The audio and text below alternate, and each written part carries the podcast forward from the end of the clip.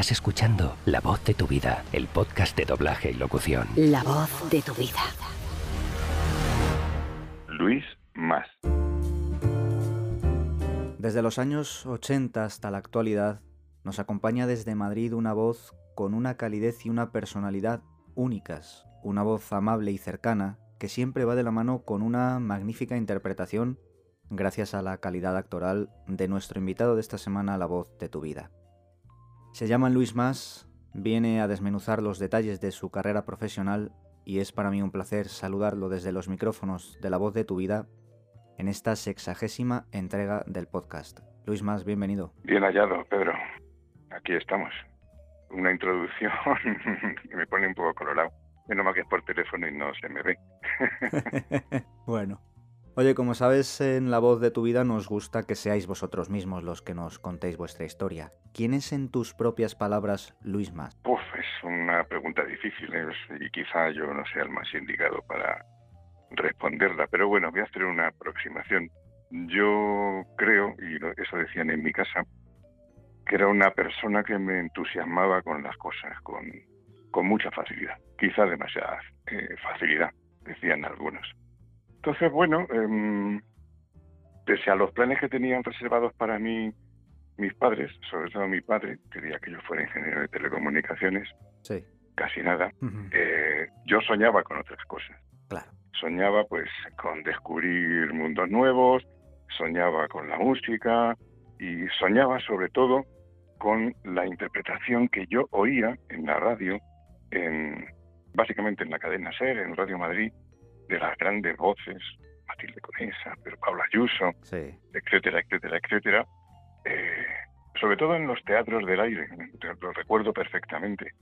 Eh, mi familia se reunía en torno a la radio y escuchábamos aquello con auténtico deleite. A mí el que me hicieran soñar esas voces, yo me representaba mm, todo lo que pasaba allí. Y me hizo, me hizo tener una, no sé, una eh, simpatía hacia ese tipo de, actividad, ¿no? Claro. Mm, luego está el, cine. Yo, hombre, eh, no soy del cine mudo, pero bueno, soy un poco de los principios del cine. Eh, también me hacía soñar mucho y siempre lo, veía como una cosa un poco lejana, profesión. Pero poco a poco hay momentos puntuales en, en mi vida, en mi infancia, en mi juventud, en que tengo contacto con ello, tengo contacto, pues eso de pequeñas orillas de teatro, ese tipo de cosas, ¿no? Pequeñas representaciones. Y eh, bueno, pues eh, empiezo a desear el estar en ese mundo.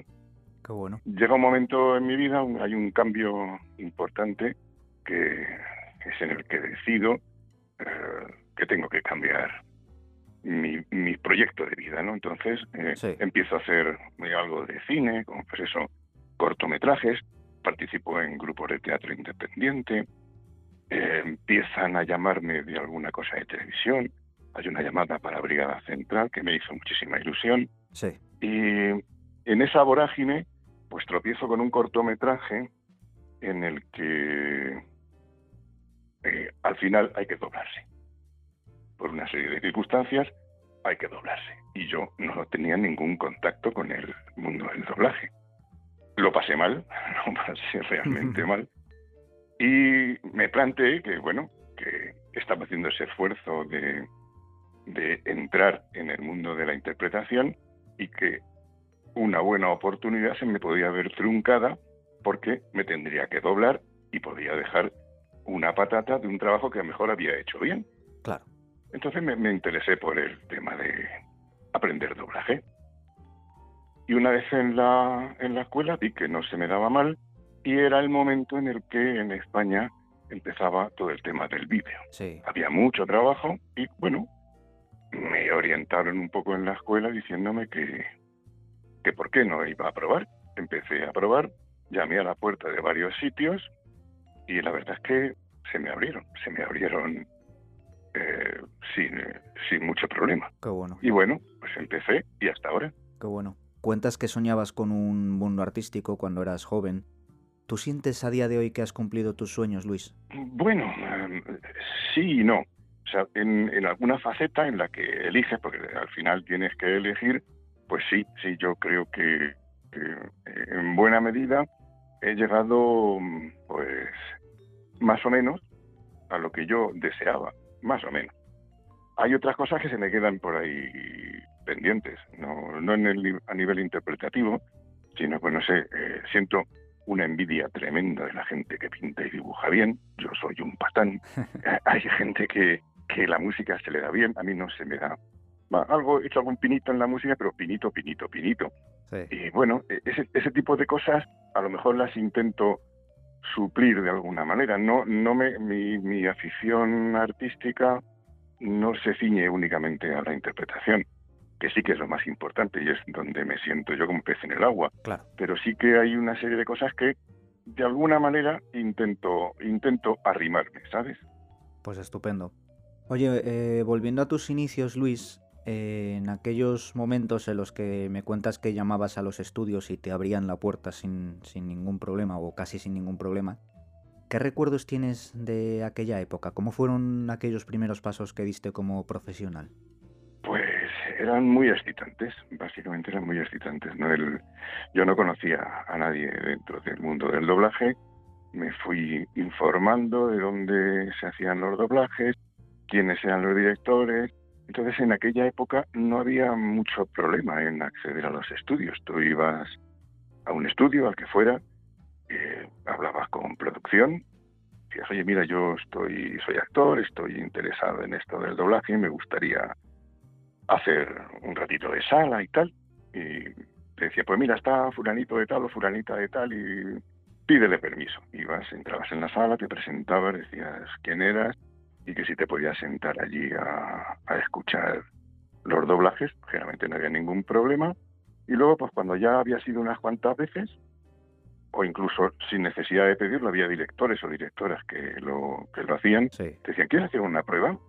Hacías una prueba ahí llegaba la tensión máxima y bueno, si, si salía bien, que generalmente no me salían mal, una mejor que otras, pues eso me iba dando cuartelillo para luego ir al estudio y seguir dejándote ver hasta que, bueno, te empezaban a llamar. La verdad es que no fue. Eh, era un momento de mucho trabajo. Claro. Era un momento abierto, abierto y, era, era sencillo acceder a, la profesión. A mí no me costó demasiado. Te cuesta más trabajo o cuesta más trabajo el ir eh, ocupando un lugar cada vez más importante. Eso sí es harina de otro costal. Claro. Pero al principio tengo un recuerdo muy agradable, muy excitante y relativamente sencillo. Qué bueno. Oye Luis, ¿y tú recuerdas quién es el primer actor o la primera actriz al que viste hacer un take? Sí. Bueno, hacerlo, hacerlo, hacerlo, no. Yo tengo el recuerdo de mi primera prueba, que fue con, con Luis Carrillo en Cinearte, estudio que ya no existe. Sí. Eh, fuimos, nos llevó a la escuela, fuimos tres. Eh, yo, o sea, él, él fue eligiendo quién, quién eh, hacía la prueba primero y bueno, el primero que pasó por la prueba, que no fui yo, yo fui afortunadamente el último, eh, las pasó muy mal, lo pasó muy mal. Y estaba pasando el take y Luis Carrillo, en un momento de mal humor, una persona con un carácter, tengo muy buen recuerdo, pero tiene un carácter un, poco, un poco duro, eh, empezó a ensayar el take mientras paseaba por la sala de espaldas a la pantalla y lo estaba encajando perfectamente. Qué maravilla. Era la serie, la serie del fugitivo. Y bueno, pues eh, ya luego me tocó a mí y bueno, pues a mí no a mí no me lo ensayó por encima, menos mal. bueno, eso habla bien de ti. Bueno. ¿Y qué se siente cuando ves aquellos primeros takes hechos por profesionales que dices, como me decías tú que es, es excitante, pero me imagino que tiene que ser un mundo eh, mágico, ¿no? Sí, sí. Y yo, yo me di perfecta cuenta también en una, en una prueba que estaban doblando Spencer en Estudios Magna. Sí. Y mm, eh, creo que era Mabel Escaño, sí, Mabel Escaño lo dirigía y me dijo, venga, haz una prueba y tal. Y me lo ofreció ella. Eh, estaba en la sala Luis Porcar y me dijo, ¿te importa que me ponga contigo a darte la réplica? yo encantado. O sea, para mí aquello fue... Bueno, sentí que volaba. en aquel momento sentí que volaba de tener a mi lado dándome la réplica nada más y nada menos que a Luis Porcar. Qué bueno, qué bueno. Eh, claro, tú cuando entras en, eh, a finales de los 80, todavía se hacían las producciones con todos los compañeros en el atril, ¿verdad? No se hacía ya en banda aparte. No, no, se hacía con toda la gente en el atril. Esto es relativamente reciente, ¿eh? lo de las bandas. Hasta hace no tantos años se, todo el mundo estaba en atril. Pues si no todos, casi todos, ¿sabes? Alguno que no había podido ir o tenía cualquier problema o tal. Pero vamos, mm, por ejemplo, Modern Family hasta hace no mucho, ah. y mira que era gente en, cada escena, se hacía con todo el mundo en la sala. Qué maravilla. Con todo el mundo en la sala. Que había que ensayar hasta la coreografía de entrar y salir, apartarte del micro. O sea, era todo, toda una experiencia. Pero se aprendía mucho. Se aprendía mucho. Tener allá un grande codo con codo contigo y la responsabilidad de no fastidiarle el té y tú que ibas a decir el café señor, no hacerlo mal porque le habías arruinado cinco, cinco líneas de un, de un take. Eh, eso, vuelvo a lo excitante, vuelvo a la responsabilidad y al templar la sangre, ¿no? Eso es una es una buena escuela. Yo creo que es una, es una pena que eso se haya perdido definitivamente. Es una pena. La verdad es que sí. Se aprendía mucho.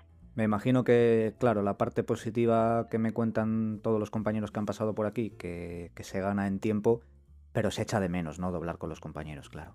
Sí, sí, claro, es mucho más ágil, es mucho más rápido.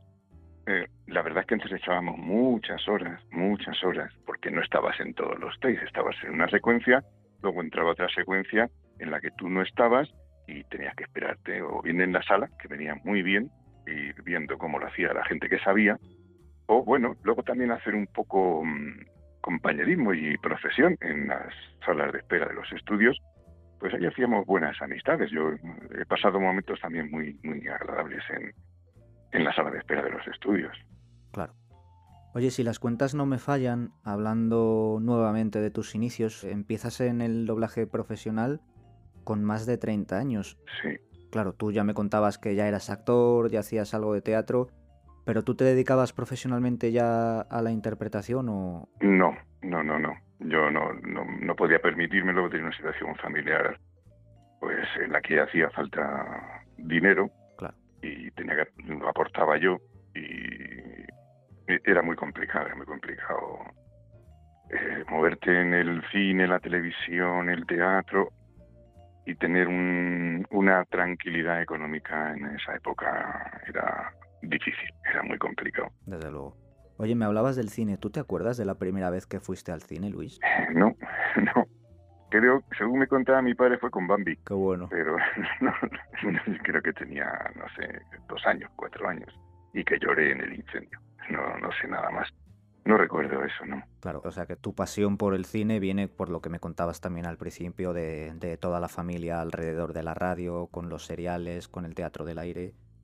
Sí, sí, sí, sí, sí, eso. Todo ese mundo. Y luego pues eh, claro, no había televisión. Además, en casa de mis padres entró la televisión muy tarde. No era mi padre muy amigo de la televisión. Entonces, eh, las, sesiones dobles de los cines de barrio, en Madrid proliferaban pues como las setas en otoño, era, em, era un día este cine, dos películas, a veces dos veces las dos películas, al día siguiente, sobre todo en vacaciones, al día siguiente al otro cine, al otro cine, al otro cine, pues, había un recorrido de cines no muy lejos de mi casa que me permitía ir andando y yo me pegaba unas manos de, cine increíbles, veía de todo, veía de, películas que eran una patata a películas muy buenas. Qué bueno. Y eso, eso también te hace, te hace soñar, ¿no? Cuando ves una interpretación magnífica siendo un niño que no entiende muy bien por qué pasa eso, qué técnicas tiene y como tal, mm, sí te lleva y te lleva a soñar, ¿no? O sea, yo recuerdo salir del cine y estar días con una película que me hubiera gustado, dándole vueltas y vueltas y vueltas y viendo los planos y tal, ¿sabes? Sí. Era una pasión, era una pasión. La verdad es que es bonito esto que me cuentas, eh, volviendo al tema de cumplir los sueños. Eh, no, no todo el mundo puede decir que ha cumplido sus sueños, aunque, aunque no sean todos, evidentemente. Pero me imagino que uno tiene que sentirse orgulloso y me gustaría ligar esto con, con la siguiente pregunta, Luis, que es Eh, de lo que has conseguido a lo largo de tu carrera como profesional, ¿qué es eso que te ha hecho sentir más orgulloso? Uf, difícil, difícil pregunta. Pues hay, hay una cosa que eh, es, bueno, aparte de haber trabajado con bajo las órdenes de, muy buenos directores, que eso también es, un, es una parte del sueño. Por supuesto. Es haber trabajado en, producciones que, que me han marcado, me han marcado, vamos, o sea, que, que han sido hitos importantes en mi aprendizaje como actor. Y el haber, el, haber aprendido y haber ido superando cosas y, habiendo, eh, y haber investigado, ¿sabes? Es decir, eh, no solamente es el trabajo que haces con un director de doblaje, sino participar en el doblaje de una película dirigida por un maestro, hecha por un maestro, al margen del actor, sino que también de alguna manera, cuando doblamos, estamos mm, viendo el resultado final de una obra que en algunos casos es una obra maestra, o también una interpretación maestra. Y eso yo creo que es una, una riqueza que como actor mm, te llevas no sé si no sé si me explico bien. Sí, sí, sí, sí. Que eso, que, una cosa es eh, cuando tú haces una, serie de televisión en directo, en imagen, una película, tal, al final tú no sabes muy bien lo que van a montar, no sabes, entre una secuencia y otra no sabes cómo va a quedar aquello. Sin embargo, cuando tú estás doblando una película, tú estás viendo cómo es el cuadro, o sea, cómo son las lanzas de velas que son de una determinada manera que me imagino que el que hace la copia, que le deja al Museo del Prado y le encarga en una copia y tal, se sentirá súper orgulloso porque está viendo el trabajo definitivo de un grande. Y, de eso se aprende. O sea, ver el trabajo definitivo de alguien que sabe que crea una obra maestra, eso no tiene precio. No tiene precio colaborar en eso. No, está claro. Se me ocurre también, porque me hablabas también de, de la evolución, eh, por ejemplo, series como Modern Family, que has estado, me parece que nueve o diez años doblando al personaje. Eso también tiene que ser bonito ver tanto la evolución de tu personaje como tu propia evolución doblando a ese personaje, ¿no? Eso, cuando uno ve a, toro pasado, ¿no? Un, capítulo de la primera temporada y uno de la undécima, me imagino que también ves esa evolución en ti mismo, ¿no, Luis? Sí, claro, claro. O sea, eh, en el doblaje mm, prácticamente, salvo lo que te cuenta el director, cuando te enfrentas a un trabajo nuevo, no sabes muchas cosas, no, no sabes mucho los matices del personaje. Claro. De hecho, tampoco los que hacen la serie, los actores de imagen, lo saben muy bien la evolución que tiene su personaje. Ellos también van moldeando y van creando eh, un personaje no a su medida, sino por donde ellos ven que van. Y si tú eres lo suficientemente perspicaz como para saber por dónde van, llega un momento en que te montas en el tándem de esa bicicleta, ¿sabes? Te montas en el tándem y das pedales, él te lleva, o sea, él, es el que conduce la bicicleta, pero tú vas ahí dando pedales y, haciendo lo que puedes para llegar a buen puerto. Y eso se nota, se nota así. Está claro. Oye, y hablando de personajes, eh, de todos los actores o incluso personajes a los que has doblado, ¿Con quién sientes que has tenido más afinidad, Luis? Difícil pregunta también. es muy difícil. Eh, no me lo estás poniendo fácil, ¿eh? Es verdad. Eh, mira, hay, hay un, un, un actor que solo le he doblado creo que una vez, Peter Mulan, que hizo una película con Ken Loach, que era Mi nombre es Joe. Sí. Mm, yo disfruté con ese trabajo una, una barbaridad. También por lo que te decía antes, porque eh, participar en un trabajo de Ken Loach es, es harina de otro costal, es un trabajo profundo, es un trabajo muy, muy, muy interesante. Y, y este Peter Mulan, lo, no sé, creo que lo bordó, lo, lo bordó magníficamente. Luego hay otros que, eh, no sé, recientemente eh, JK Simon, eh, yo le he doblado en, varias ocasiones. Sí. Y bueno, quitando, eh, Plus está sensacional, le dieron el Oscar, pues eso es una maravilla de interpretación. Pero luego le dobla en una serie que no ha tenido mucha trascendencia, Counterpart, que él hace dos personajes. Es, es el mismo y es él en dos realidades y se conocen. Anda. No voy a, no voy a hacer spoiler por si alguien la quiere ver, pero es una serie interesante. Es sensacional, este hombre es sensacional. O sea, sin que abriera la boca, sin nada de nada de nada, tú le veías cómo miraba y sabías si era uno u otro. Qué bueno. Lo sabías perfectamente. Eso, eso es un trabajazo de actor, ¿no? Es, es increíble. Y luego hay otros muchos que, que, he pasado muy buenos ratos con ellos. ¿eh? O sea, este, con, con Ed O'Neill en Modern Family me parece un tipo magnífico. es un cómico increíble. Y otros muchos, otros, no sé, es que hay mucha gente por ahí perdida, ¿no? Vamos, perdida. Hay mucha gente por ahí que, que haces y, y guarda muy, muy buen recuerdo de, del trabajo de, de, esa gente. No sé, un, un Terry O'Quinn en Perdido yo me lo pasé muy bien también. Con Terry O'Quinn me parecía un tipo súper interesante. Sí. Luego ha hecho otras cosas que no son tan, tan así, tan buenas, pero ahí demostró estar a tener un nivelazo el tío y un gustazo doblar también era muy sencillo era muy sencillo doblar a Terry O'Quinn qué bueno no sabía yo me contabas que, que en White Plus eh, JK Simons había conseguido el Oscar evidentemente el Oscar se lo dan por su interpretación original pero me imagino que el saberse partícipe de doblar a un personaje con un papel tan bueno y con un papel merecedor de ese premio me imagino que también tiene que ser bonito y sentir como que parte de ese Oscar también te puedes sentir orgulloso de él, ¿no? Bueno, el que le dieran el Oscar a él no, no depende, no, no, no, tengo yo nada, no estoy relacionado con ese, con la concesión de ese premio. Eso está claro. Pero mm, sí que el que eh, acepten los clientes y el estudio y todo el mundo acepten que tú lo hagas, pues hombre, es un, es una, una satisfacción.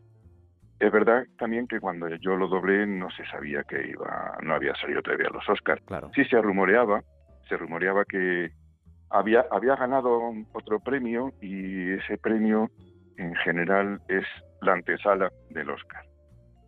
Efectivamente, se llevó, la película se llevó tres Oscars. Una edición de sonido, otra mejor guion y otras la llevó este mejor secundario, mejor actor de reparto. Oye Luis, para terminar, bueno, me decías que te estaba poniendo difíciles las preguntas. no sé yo si hacerte la siguiente, pero bueno, te cuento. De todos los compañeros con los que has trabajado, o incluso con aquellos con los que no has podido coincidir nunca, ¿quién dirías que es tu actor o actriz favorito? No hay ninguna fácil, ¿eh? no, lo, no, no, no, no lo sé. Yo creo que hay tantos, hay tantos, tanta gente que, que me han servido. he prestado muchísima atención cuando he oído trabajos suyos y lo sigo haciendo, porque me parece que gente que aporta muchísimas cosas. Eh, si tengo que decir uno, eh, voy a decir a, a Luis Porcar, porque me parece un magnífico actor. Sí me parece una magnífica persona. O sea, yo ahí no soy, no soy imparcial. Uh -huh. eh, él tuvo de muchos detalles, ¿no? Con, conmigo cuando yo estaba empezando, al, junto con el este que te dije de ponerse él a mi lado y tal para sí. para, para hacer el take y grabarlo y tal. Mm, hubo otra serie de detalles que, bueno, pues siempre siempre he tenido una admiración hacia él como, como persona y como actor. Hemos trabajado mucho juntos, hemos trabajado, hemos coincidido en muchísimas, en muchísimas películas, en muchísimas series, y me ha parecido una persona que hacía una interpretación con muchísima sinceridad. O sea, todo lo que decía lo pasaba por el filtro del sentimiento, y eso en doblaje mmm, es la, la piedra angular, la piedra angular, porque es un trabajo con muchísima técnica, él dominaba a la perfección y le permitía sacar, el, o sea, filtrar por, por el, el, gran actor que era todo lo que estaba diciendo. Y a, mí me ha emocionado oírle algunas, algunas cosas. A otros muchos también, ¿eh? No, desde luego. No quiero, no, de verdad que no quiero ser injusto porque me pondría a decir nombres y no pararía. Está claro, está claro. Pues Luis Más, muchísimas gracias por compartir estos minutitos con nosotros. Por mi parte ha sido un placer. Espero que también hayas estado a gusto a pesar de que haya habido algunas preguntas difíciles. Pero por mi parte encantado, ya te digo. Sí, sí, yo también encantado de, de hablar un rato contigo. bueno, también las, las, preguntas difíciles son un reto. Entonces, eso es. Eh, eh, esas cosas me gustan. Pues me alegro muchísimo. Y pues nada, muchísimas gracias por acordarte de mí y nada, pues aquí me tienes y en algún momento quieres mantener otra charla. Pues estupendo. Lo mismo digo. Te mando un fuerte abrazo, Luis. Un abrazo muy grande, Pedro. Hasta luego.